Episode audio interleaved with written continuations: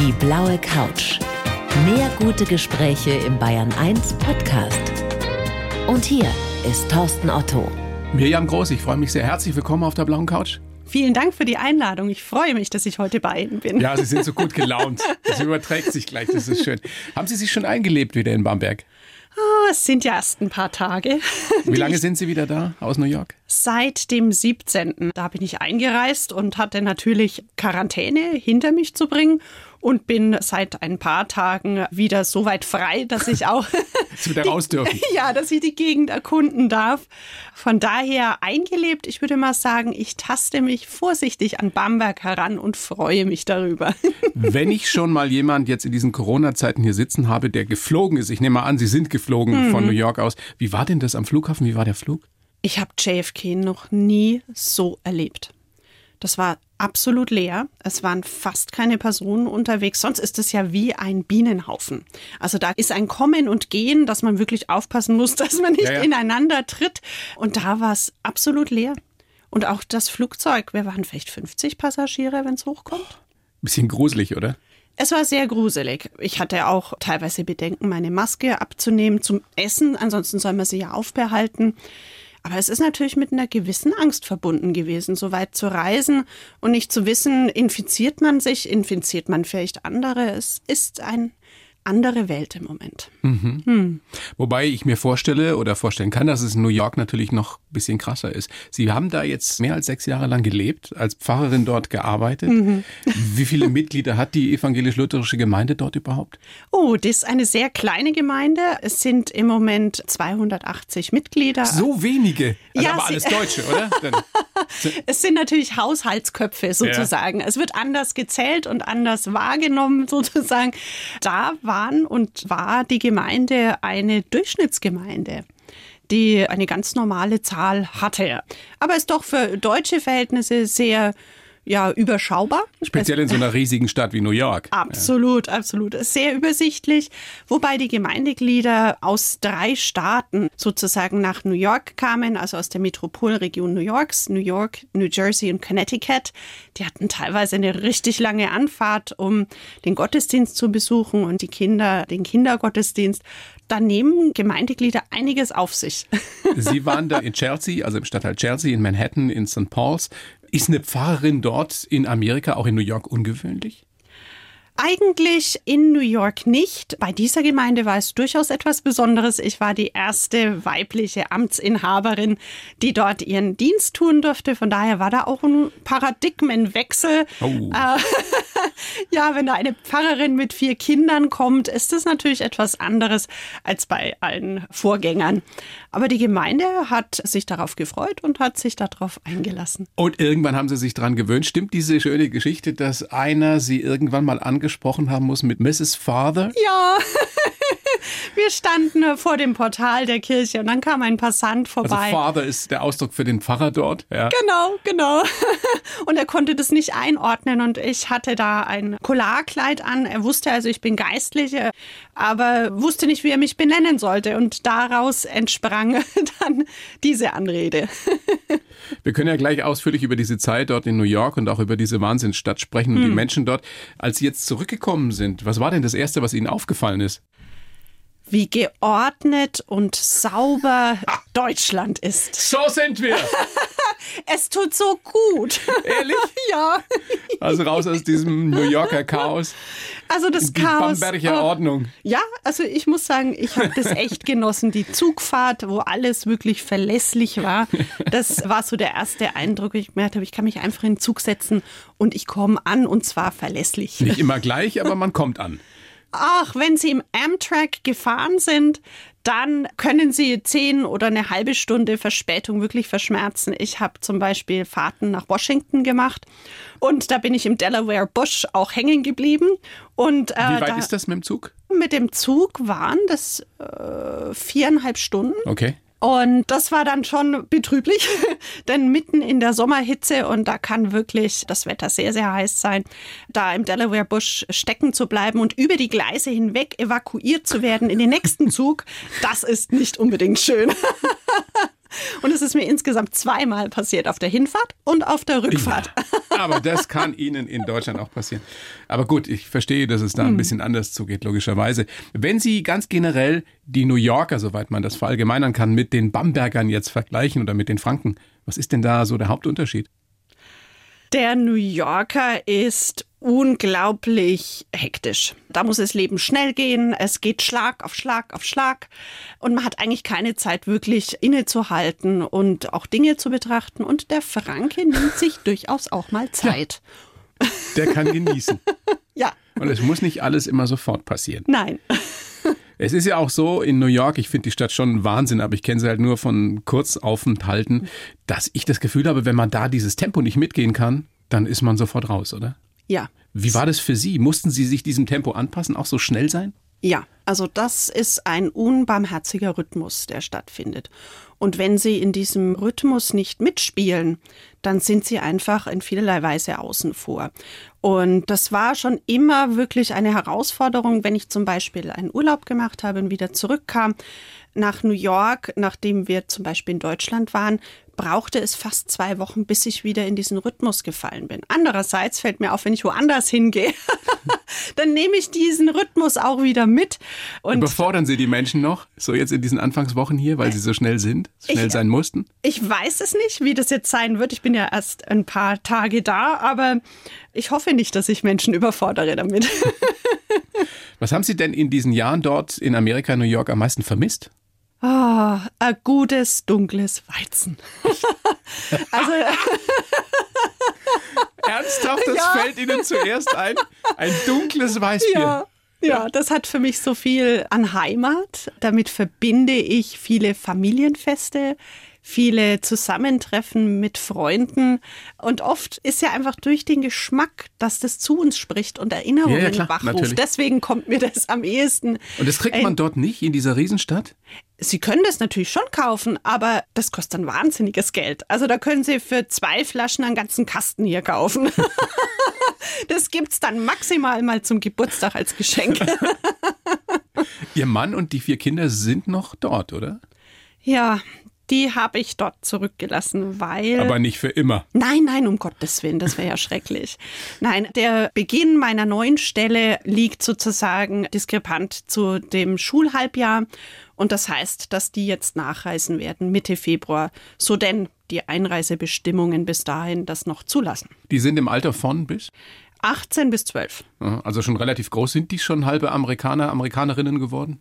Hm, nein, nein, das kann man so nicht sagen.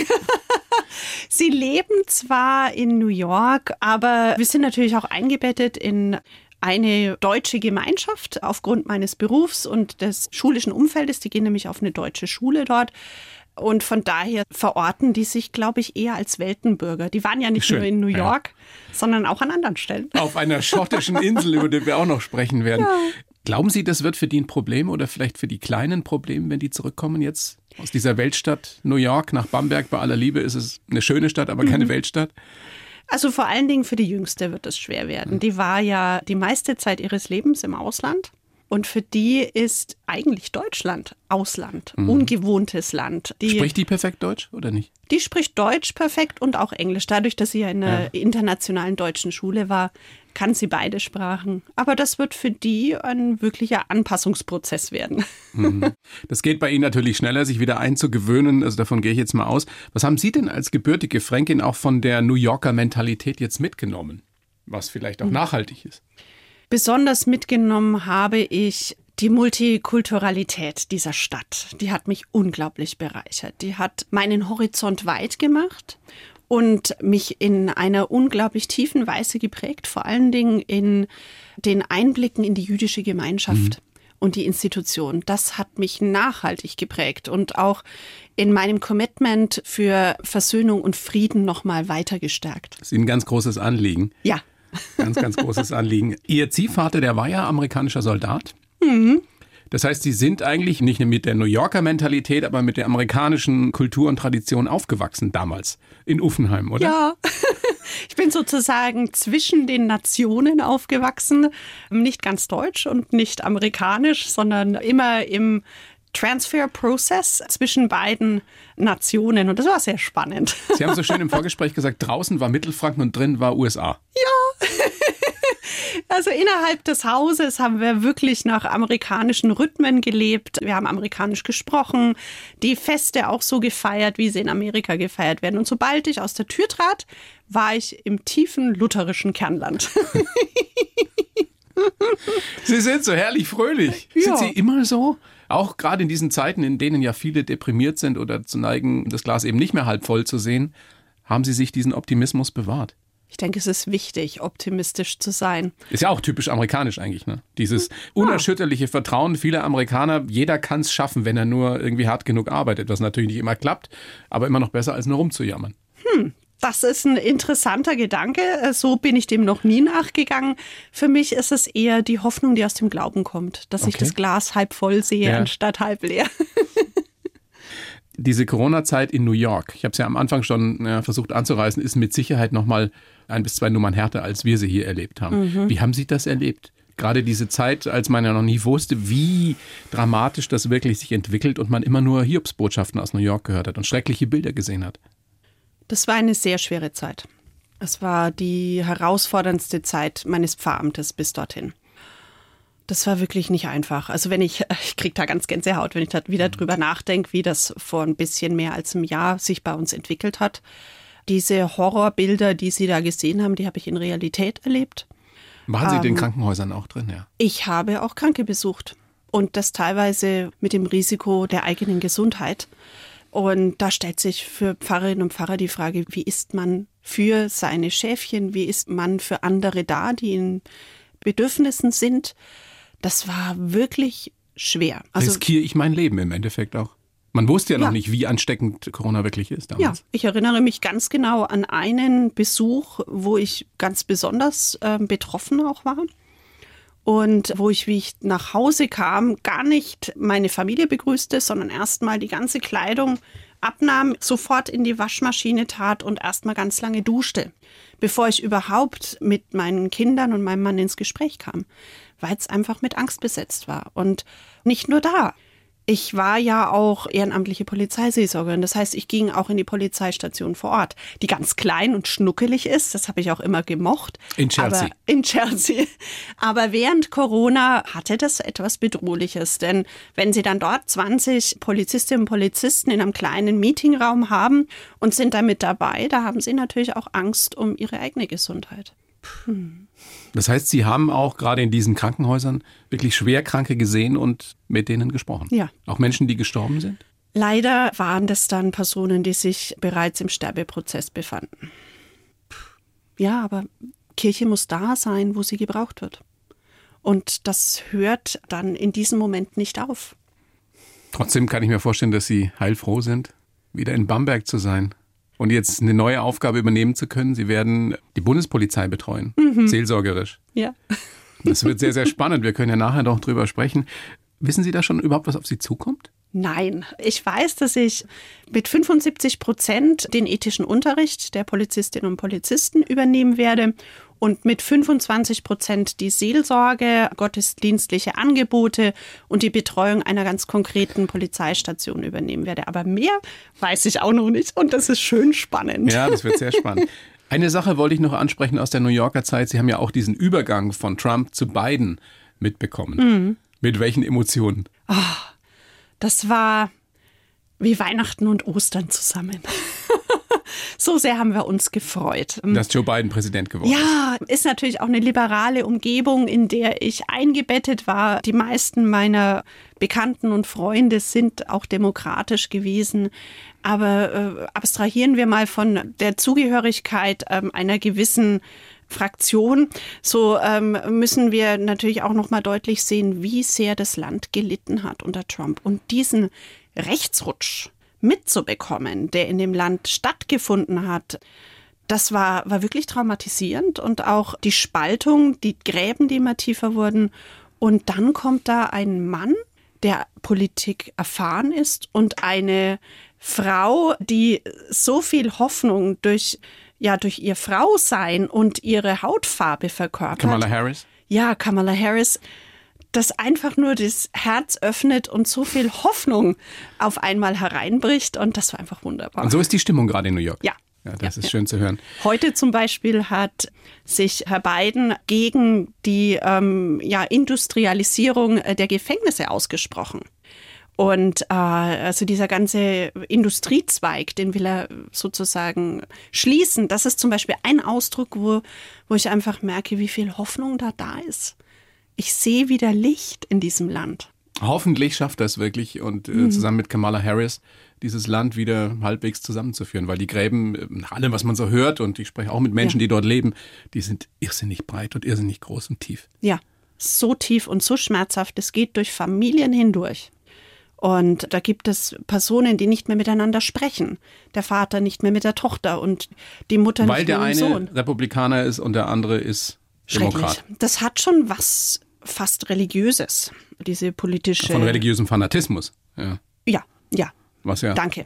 ein fürchterlicher. Auswuchs ist. Religion an sich muss ja nichts Schlechtes sein. Nein, nein, nein, nein, das habe ich nicht gemeint. Kann es, kann es eigentlich sein, Frau Groß, dass Sie äh, gerade noch so ein bisschen überlegen müssen, dass Sie schon übersetzen? Also im Kopf vom Englischen ins Deutsche oder umgekehrt? Entschuldigung, ja. Nein, nein, nein, nein, ich finde es ich, ich finde es total spannend, aber Ja. das kann man Ihnen so ansehen bei manchen Wörtern, wie Sie suchen, oder? Ja, das liegt wirklich daran, dass mir das Vokabular äh, manchmal ähm, einfach abhanden kommt. Und das, Krass lange Zeit, sechs Jahre, ne? Ja, und ich bin ja zweisprachig aufgewachsen und je nachdem, wo ich mich gerade befinde, ist die Sprache dann auch dominant. Haben die ähm, erkannt, dass Sie keine Amerikanerin sind? Also wenn jemand nicht wusste, dass Sie aus Deutschland kommen, hat er gemerkt, dass Sie Ich wurde meistens Native aufgrund, Speakerin sind? ich wurde äh, aufgrund meines Dialektes oft als Irin angesprochen, weil sich bei mir das Amerikanisch ähm, vermischt hat mit dem Schottischen aus einer aus dem anderen Auslandsaufenthalt. wo sie eben auf einer schottischen Insel, auf einem schottischen Archipel waren. Hm. Sprechen wir nachher auch noch drüber. Großes Vergnügen, dass Sie da sind, Frau Groß. Ich habe einen Lebenslauf für Sie geschrieben. Mache Oh. ich für jeden Gast in dieser kleinen Show. Den gebe ich Ihnen jetzt. Oh, danke schön. Trennscheibe aus Plexiglas. Und Sie lesen den bitte vor. Und dann besprechen wir das ausführlich, was da so steht. Bitteschön. Ich heiße Miriam Groß und bin eine öffentliche Pfarrerin. Ob in New York, auf einer schottischen Insel oder in Franken. Ich möchte meinen Glauben in der Gesellschaft sichtbar und greifbar machen. Mir liegt der Dialog zwischen den Religionen genauso am Herzen wie die Alltagssorgen von Groß und Klein. Geprägt haben mich meine Kindheit in einem amerikanischen Haushalt, mitten in Franken. Ein toller Pfarrer und meine Zeit als Flugbegleiterin. Das Schönste an meinem Beruf sind die spannenden, sehr unterschiedlichen Menschen, die ich treffen darf. Und in naher Zukunft werde ich mich um das Seelenheil von Polizistinnen und Polizisten kümmern. So, können Sie so unterschreiben oder haben Sie Einwände? Nein, wunderschön. Also sehr gut formuliert. Das fasst mich zusammen. Gut, gut, dann können wir damit arbeiten. Was ja sofort ins Auge sticht oder ins Ohr, wie auch immer, ist diese Zeit als Flugbegleiterin, finde ich. Was ja nun für eine Fahrerin relativ ungewöhnlich erstmal klingt. Aber ihr müsst ja während der Ausbildung, während des Studiums, müsst ihr eine Zeit lang was anderes machen. Warum haben Sie da die Flugbegleiterin gewählt? Ja, das war eigentlich erstmal reiner Pragmatismus. Meine Eltern konnten mich in dieser Zeit finanziell nicht unterstützen. Und ähm, eine Kommilitonin gab mir einen Zeitungsartikel, also eine Annonce, in der Japan Airlines annoncierte, dass sie Flugbegleiterinnen und Flugbegleiter einstellen würden. Und dann habe ich mich dort beworben, wurde genommen und habe den Vertrag auch zu Ende geführt. Jetzt ist das eine Flugbegleiterin. Das ist ja schon spannend genug für eine Theologiestudentin. Und das andere ist dann auch noch bei der japanischen Fluglinie. Haben Sie da Japanisch lernen müssen? Ja, Wow, Ja. echt? Also als Voraussetzung, um da arbeiten zu können.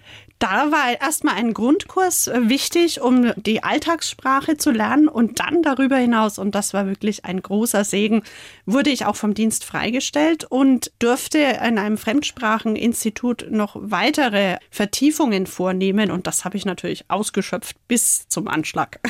Wie gut sprechen Sie bis heute Japanisch? Oh, jetzt habe ich das nicht mehr gepflegt. Also ich glaube, ich muss das wirklich I need to brush it up. Ich muss es wieder ähm, auffrischen. auffrischen. Aber damals konnte ich im Alltag mich sehr, sehr gut unterhalten. Japanische Schrift, also die Kanji, es sind ja drei Schriftarten, die Japanerinnen und Japaner haben. Kanji konnte ich 1000 Schriftzeichen lesen. Ähm, sie brauchen 10.000 für eine Zeitung. Hm, ich konnte nie Zeitung lesen, hat mich frustriert. Aber Sie konnten sich unterhalten, also Smalltalk ging so Ja. im Flieger, Ja. wenn jemand eine Bloody Mary bestellt hat. Nicht nur das, ich konnte mich mit meinen Kolleginnen und Kollegen unterhalten und auch telefonieren. Das war alles problemlos möglich. Die äh, japanische Sprache ist gar nicht so schwer, wie man denkt. Was heißt, ich bin eine flugbegleitende Pfarrerin auf Japanisch?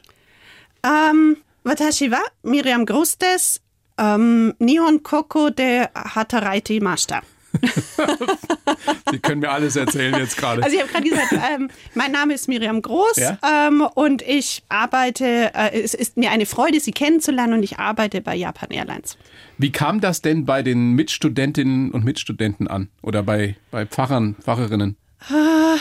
Ich war immer ein bisschen exotisch in meiner Erfahrung. Aber andererseits muss ich auch sagen, ich kenne viele andere Theologinnen und Theologen, die im Praxisjahr auch exotische Berufe angenommen haben. Da kenne ich eine Person, die äh, als Bedienung arbeitete, dann wiederum eine Person, die am Fließband arbeitete. Also das ganze Spektrum war eben da und ich fand das wirklich toll. Ähm, Am Anfang war ich skeptisch, aber es hat meinen Horizont erweitert und schade, dass es das jetzt nicht mehr gibt, das Praxisjahr. Es gibt wahrscheinlich auch wenige Orte, wo man so viele unterschiedliche Menschen trifft wie in einem Flugzeug. Ja, von sehr jungen Personen ähm, bis hin zu Reifen, vom Charakter her auch sehr, sehr unterschiedliche. Da lernt man was übers Leben, oder? Das hat mir für das Pfarramt viel gelehrt. Die Menschenkenntnis ist dadurch sehr gewachsen. Haben Sie so eine richtig krasse Situation erlebt? Sei es mit, mit Menschen dort oder sei es, äh, weil irgendwie was ausgefallen ist, weil es eine Panne gab am Flieger? Also es waren mehrere Vorkommnisse. Ja. Ähm, das ist einfach das Flugzeug. Es ist einfach das so. ist einfach das Flugzeug. Wenn man so latent Flugangst hat wie ich, dann ist das einfach das Oh, Flugzeug. oh ja, das verstehe ich. Aber wir hatten zum Beispiel einmal einen Randalierer an Bord. Das war nicht schön, aber der junge Mann hatte auch äh, sein Packerl, das er mitbrachte. Der war dann besoffen wahrscheinlich. Ja, der kam schon angetrunken an Bord und Sie wissen ja selbst, wie das ist. Wenn man fliegt, dann ist das wie bei einer Sektflasche. Da die Kohlensäure hochsteigt, so steigt einem dann der Alkohol auch in den Kopf. Und äh, der hat dann da auch getrunken, ähm, weil ähm, seine Partnerin ihn verließ und äh, hat dann alle Sinne verloren. Boah, und was macht man da mit so einem? Letztendlich ist der Purser und der Kapitän gekommen. Die haben ihn in der Galley ähm, festgebunden. Ähm, und da musste er den ganzen Flug bleiben. Das war sehr ja, humiliating. Ähm, Demütigend, weil- aber auch ja, für die anderen Passagiere natürlich ganz schön ätzend, oder? Die haben das gar nicht mitbekommen. Da gibt's Vorhänge, die man zumacht und die Galley war dann einfach gesperrt. Die Galley heißt es der Äh, Durchgang oder die was? Küche. Küche. Die Küche war einfach gesperrt. Da gab es teilweise Küchen mit Sitzplätzen, wo eigentlich Crew sonst sitzt. Und äh, der Passagier dürfte auch nicht mehr sich erleichtern. Das war also wirklich schwierig und ist dann auch nach der Landung sofort von der japanischen Polizei abgeführt worden. Das war sehr bitter. Was eine Pfarrerin alles so erlebt. Nicht nur in der Luft, sondern wahrscheinlich auch am Boden. Wenn wir ja gleich noch drüber sprechen. Fangen wir doch mal vorne an, wie Sie so geworden sind, wie Sie heute sind, Frau Groß geboren. Sind Sie in Nürnberg? Mhm. Ähm, darf ich das Jahr sagen? Ja? 1976? Ja. Ja, ja. Jung aufgewachsen in Uffenheim eben. Ihren leiblichen Vater, den kennen Sie gar nicht. nein.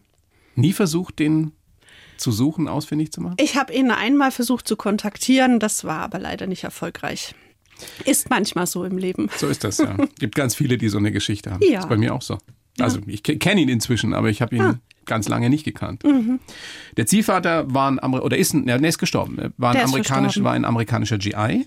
Wie hat Sie das geprägt? Dass Sie in dieser, dieser amerikanischen Community, ich kann mich noch gut erinnern, auch so an die 80er, wie das so, ich bin aus Weiden und in Grafenwöhr Ah, natürlich ganz viele hat- GIs, wo wir Basketball gespielt haben. Das war ja eine eigene Welt. Ja. Wie war das bei euch?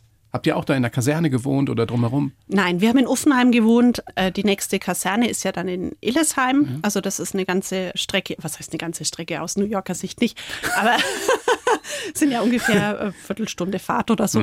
Wir haben also außerhalb gewohnt, aber äh, natürlich an der Kaserne eingekauft. Meine Eltern hatten auch Freundinnen und Freunde, die in diesem Kreis waren. Von daher bin ich da auch zwischen Welten gependelt. Und äh, das war natürlich sehr spannend. Und Grafenwöhr kenne ich auch gut. Wie war das in der Schule? War das was Besonderes, dass Ihr Vater GI war? Ich war ein bisschen ein Exot. Also ich war die Einzige, die sozusagen eine andere Sprache Konnte. sprach Ja. und auch eine andere Kultur teilweise lebte. Das haben die anderen Mitschülerinnen und Mitschüler natürlich gemerkt. Aber Sie waren wahrscheinlich auch die Einzige, die schon Hamburger kannte. Ja, ich, kann- ich habe viele Sachen gehabt, die die nicht gehabt haben. Ich meine, wie heißen oder wie hießen diese Läden, wo es das ganze geile Zeug gab? Commissary? Ja, Ja, man genau. dann so einen Ausweis hatte und da rein durfte. ja, die Wow. ID habe ich immer noch. die ist nicht mehr gültig, aber ich habe sie noch. Aber war es als Kind anstrengend oder war es eher schön? Ich glaube, es war anstrengend schön. Es war so ein bisschen beides. Auf der einen Seite habe ich nie richtig dazugehört, also zu dem einen oder zu dem anderen, sondern ich war immer jemand, der zwischen den Welten hin und her pendelte und immer etwas anders war. Und auf der anderen Seite hat es auch unheimlich Spaß gemacht. Also ich habe viel sehen dürfen, das andere nicht sehen durften. Und ich war sehr jung bereits in Amerika. Wir hatten dann lange Urlaube in Amerika und wenn ich da zurückkam, dann konnte ich halt auch viel Spannendes erzählen. Ich war die Einzige, die mal in Disney World war. Hat Ja. dieses Aufwachsen zwischen zwei Kulturen ähm, irgendwas damit zu tun, dass Sie schon früh wussten, ich will einen helfenden Beruf ergreifen, ich will irgendwo Menschen was Gutes tun? Ich glaube, das liegt vor allen Dingen daran, dass ich mit einem schwerkranken Vater aufgewachsen bin. Der war ja im Vietnamkrieg und war da physisch versehrt gewesen durch Agent Orange.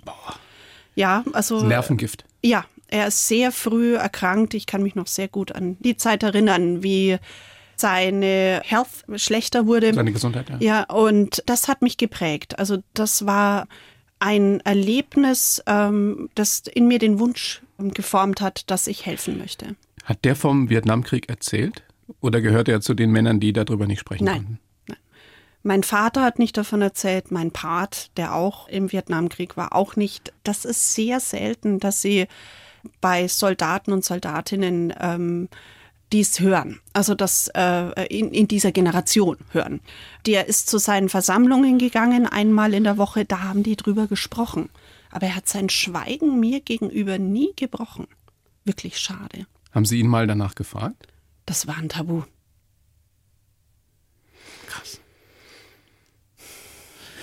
Huh. Der stammt ja aus Schottland oder stammt er aus Schottland? Die Familie. Oder die Familie? Ja, ja. Ursprünglich? Von einer schottischen Insel, von einem Archipel, von dem ich noch nie gehört habe, Orkney. Uh, Sie kennen Orkney nicht? Nein. Oh, Muss man das dahin. Ist, ist das so schön da? Oh, das ist erstens mal, es ist wunderschön. Äh, Es ist eine Inselgruppe unterhalb der Shetland-Inseln, 70 Inseln, ähm, wovon 20, glaube ich, bewohnt sind. Das ist ein Leben auch nicht so viele Menschen wahrscheinlich. 20.000. also wirklich sehr, sehr übersichtlich, aber es ist das schönste Fleckchen Erde, das ich kenne. Echt? Ja, Orkney. Wunderschön. Und Ihr Vater, so geht die Legende, wollte unbedingt, dass Sie da als Pfarrerin hingehen. Stimmt das? So? Ja, also seine Familie ist 1860, also während der Potato Famine, der Kartoffel ähm, Hungersnot, von dort ausgewandert nach Amerika. Und es gab ja zwei Gemeinden, um die ich mich bewerben hatte können. Und wie mein Vater davon hörte, äh, dass Orkney äh, eines der Gemeinden sei, da ist er wirklich sowas von freudig geworden. Und dann war für mich klar, da muss ich hin. Sind Sie da mit der ganzen Familie hin? Ja, mit Zack und Pack. Damals drei Kinder. so eine einsame schottische Insel mit wahrscheinlich relativ rauem Klima, oder? Sehr raues Klima. Da fegt der Wind drüber. Wir hatten teilweise Stürme mit 140, 150 Kilometer pro Stunde. Die Kinder haben es geliebt am Anfang, oder? Ähm, am Anfang haben sie natürlich gefremdelt, weil sie die Zweisprachigkeit nur von mir kannten und selbst Deutsch äh, sprachen. Und Schottisch ist ja nochmal was anderes als Schulenglisch. Ja, aber das ist ungefähr so, als wenn der Franke Englisch spricht. Also das Englisch äh, liest und ausspricht. Also So klingt Äh, das. ja, die haben teilweise Wörter, ähm, die, die ganz ähnlich sind oder die man wirklich so aussprechen kann. Also der Franke versteht den äh, schottischen Archipel-Insel-Dialekt. Durchaus einiges. Also wir haben einen Choraustausch organisiert und die Fränkinnen und Franken, die da kamen, die haben sich da gar nicht so schwer getan. Wie lautete denn die Headline, die Schlagzeile über diese Zeit, diese vier Jahre, die Sie dort waren, auf Orkney? Oder was ist der erste Gedanke, der Ihnen zu Orkney einfällt, zu dieser Zeit? Eine wunderschöne Insel mit einer sehr dichten Gemeinschaft. Und diese Gemeinschaft, die ich dort erlebt habe, in ihrer Dichte und in ihrem positiven Aspekt, dürfte ich vor allen Dingen während eines sehr schweren Seelsorgerfalles auch erleben. Und die Gemeinschaft, die hat mich echt geprägt. So sollte es sein. Das klingt fast ein bisschen sehnsüchtig, wie Sie darüber sprechen, über die Zeit. Ja, ich glaube, ein Stück meines Herzens ist in Schottland geblieben. oh, fast so ein Rosamunde Pilcher-Satz. Nein, nein, nein, das spielt nein, doch nein. immer auf solchen schottischen oder englischen Inseln. So romantisch war es nicht.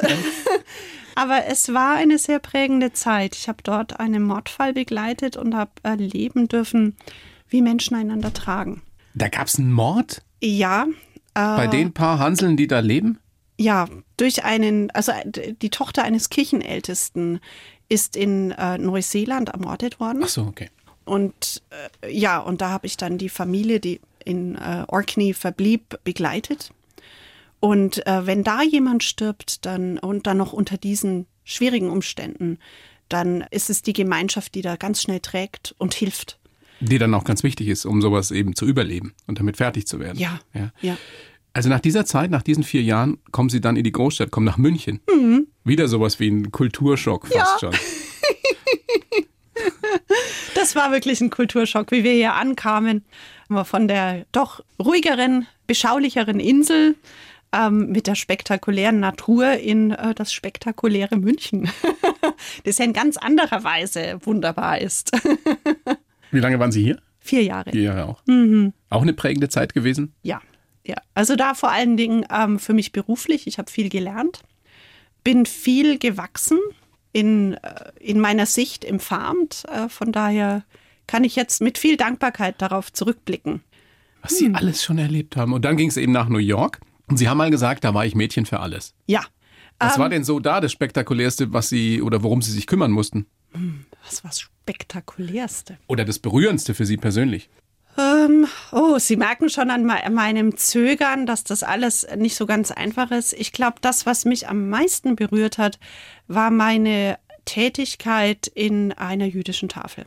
Dass ich dort ähm, während Hochzeiten der Pandemie zwei Tage die Woche gearbeitet habe und dann später einmal in der Woche und als lutherische Pfarrerin aus Deutschland mit Angehörigen und Nachfahren von Holocaust-Opfern zusammenarbeiten durfte zum Wohle anderer.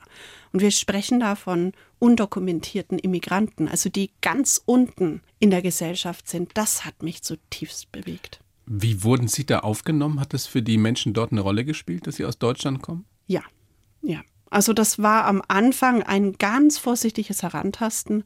Ich erinnere mich noch an meinen ersten Tag, wo ein älterer Herr, als er das erfuhr, gleich zu mir herkam und sagte, nur damit ich es wisse, seine Vorfahren ähm, waren Holocaust-Überlebende und große Teile seiner Familie sind umgekommen. Deswegen kauft er bis dato keine deutschen Produkte. Und da bin ich erstmal richtig erschrocken. Aber das war natürlich auch eine Verantwortung, die dann auf einmal auf mir lastete. Nicht, dass ich mir dessen nicht bewusst bin, aber gerade den Schmerz in diesen wenigen Worten zu hören, das hat mich sehr bewegt. Und wir sind über die Monate hinweg in einer zarten Weise zueinander gewachsen. Das war wunderbar. Also er hat sich dann auch wirklich um mich bemüht. Also das waren so Kleinigkeiten, die waren. Ein, an einem Tag kann ich mich erinnern, da war es so wahnsinnig heiß. Ich habe ganz kurzes T-Shirt angehabt und wir haben ja alles in Papiertüten, in große Papiertüten, die waren ganz scharf oben. Mir war es zu heiß, also bin ich so gekommen und dann kam er zu mir und hat gesagt, bitte Miriam, zieh dir was Langärmliches an, du zerschneidest dir die ganzen Unterarme, schau mal, wie du ausschaust. und das war so ein, da geht mir das Herz auf. Also diese Sorge. Ich glaube, ganz viele können sich das schon so ein bisschen vorstellen, weil das eine ist ja immer über Versöhnung zu reden und über Aussöhnung und wie man miteinander umgeht und mehr Verständnis füreinander entwickelt, aber dann so etwas zu erleben und einem gegenüberzustehen, der seine Familie verloren hat im Holocaust oder die das gerade Ja. vielleicht so überlebt haben, das ist ja nochmal ganz was anderes. Ja. Im Endeffekt bin ich als Gesegnete aus dieser Situation hervorgegangen. Wow. Ja. Und auch diese Diskrepanz wieder, das ist ja auch in dieser Stadt so wahnsinnig. Auf der einen Seite der Luxus und dieser irrsinnige Reichtum. Und auf der anderen Seite die Armut. Da sieht man Menschen, die irgendwo da an der Straße hausen, muss man ja sagen. Wie sind Sie damit klargekommen? Mit diesen Gegensätzen, die ja viel größer sind als hier? Das hat mich immer wieder an die Grenzen meiner eigenen Verarbeitungsfähigkeit gebracht. Auf der einen Seite eingeladen zu sein, auf tolle Empfänge, ein, ein exquisites Essen zu bekommen, dann treten sie aus diesen Clubs heraus ähm, auf die Straße und sehen, wie Menschen verhungern. Das war schon immer schwierig in der Zeit, in der ich New York war, aber Corona hat es noch mal viel viel deutlicher herausgeschält, diese Diskrepanz, diese gesellschaftliche Diskrepanz von arm und reich, aber auch von Hautfarben, welche Chancen diese Menschen haben, je nachdem, wo sie positioniert sind. Also da zeigt sich New York in seiner absoluten Brutalität. Sie haben auch als Seelsorgerin, Sie haben es am Anfang schon angerissen, ehrenamtlich für die New Yorker Polizei gearbeitet, hm. da in Chelsea. Sind auch mal mitgefahren oder öfters mitgefahren, ich weiß es gar nicht mehr. Was haben Sie da erlebt? Wir kennen alle diese, diese New Yorker Krimiserien. Ist es so in der Realität? Dass das ah, alle so harte Jungs sind? Oder sind, Mädchen? Das sind harte Jungs und Mädchen mit einem sehr weichen Kern. Ähm, da war viel erstmal Vertrauensarbeit, die ich machen musste. Ähm, regelmäßig zu kleinen Besuchen zur Polizeistation gehen und nach und nach dieses Vertrauen aufzubauen. Ich war zuständig für die Seelsorge der Polizistinnen und Polizisten. Das heißt, ich war nie bei den Einsätzen direkt dabei, es wäre auch zu gefährlich gewesen, sondern im Nachklapp wurde ich oft gerufen und wurde meine Hilfe angefragt. Ähm, also wenn die was Schreckliches genau, erlebt hatten. Genau, genau. Da war ich dann eben da und habe einfach nur zugehört. Ich habe in der Vorbereitung gelesen von einem schwarzen Polizisten, den Sie betreut haben, der Ihnen aus seinem Alltag erzählt hat, wie das für ihn ist, gerade eben als, als Schwarzer. Mhm. Mhm. Dass er auch von, von Schwarzen eben trotzdem als Feind gesehen wird. Ja, das ist eine Zerrissenheit, die diese Polizistinnen und Polizisten aushalten müssen. Das ist unglaublich. Also da war ein Inzidenz, wo er bei einer Demonstration angegriffen wurde, wo die Person nur seine Uniform sah, aber nicht seine Hautfarbe und ihn ins Gesicht spuckte, was natürlich auch gefährlich ist während Corona. Und er teilt auch diese ähm, Struggles, ähm, die Farbige in Amerika haben. Seine Familie hat eben auch diese Vergangenheit. Und dass sie dem ausgesetzt sind, ähm, ist schon echt schwierig. Das bringt diese Personen wirklich an die Grenzen ihrer Leistungsfähigkeit. Sind Sie optimistisch, dass Joe Biden und Kamala Harris da wirklich was zum Besseren äh, verändern können? Ja, ja. Ich glaube ganz fest daran, dass ähm, sich etwas verändern wird. Man sieht es ja schon jetzt an den Vertreterinnen und Vertretern, die er und äh, sie ins Amt gerufen haben, dass die, äh, die bunte Vielfalt dieses Einwanderungslandes eigentlich darstellen. Und äh, das sind Menschen aus verschiedenen ja, Hintergründen berufen worden und das macht es richtig spannend. Also ein faszinierendes Land, eine faszinierende Stadt, aber mit unglaublichen Gegensätzen. Und ähm, ganz ehrlich, ich bin manchmal sehr, sehr froh, so gerne ich auch mal in New York wieder wäre, dass ich hier in Bayern leben kann, wo das alles ein bisschen entspannter ist, Gott sei Dank, und die Gegensätze nicht ganz so groß. Das oder? verstehe ich gut. Geht Ihnen auch so? Es hat schon an mir genagt. Ich muss äh, das äh, ja schon zugeben. Jetzt werden Sie sich ab dem 1. Februar um äh, die Bundespolizistinnen und Bundespolizisten kümmern. Mhm. Freuen Sie sich drauf auf die neue Aufgabe? Absolut. Ich ja. finde das spannend. Was ist das, was, was Sie am meisten daran reizt? Dass ich ähm, das Ehrenamt, das ich in New York machen durfte, jetzt zu meinem Hauptamt machen darf. Also, dass ich dorthin gerufen werde, ähm, wo Menschen auch wirklich sehr relevante ethische Entscheidungen treffen. Und zwar in a split of a second. Mhm. und da darf ich diese Bundespolizistinnen und Polizisten begleiten und das finde ich unglaublich spannend. Miriam Groß, das ist ein echtes Vergnügen, ein echter Spaß, hätte ich schon fast gesagt, weil das ist eigentlich nicht, sondern es ist viel mehr. Es hat mich jetzt wirklich bereichert, mit Ihnen sprechen zu dürfen. Und jemand zu erleben, der das so mit Leidenschaft vertritt, seinen Glauben und das, was ihm am Herzen liegt, das ist toll. Machen Sie so weiter, aber Sie können eh nicht anders. Danke. Bleiben Sie gesund vor allem. Vielen herzlichen Dank. Ich danke Ihnen für das Gespräch. Gottes Segen und seinen Schutz Ihnen in dieser schweren Zeit. Dankeschön. Die blaue Couch, der Bayern 1 Talk als Podcast. Natürlich auch im Radio. Montag bis Donnerstag ab 19 Uhr.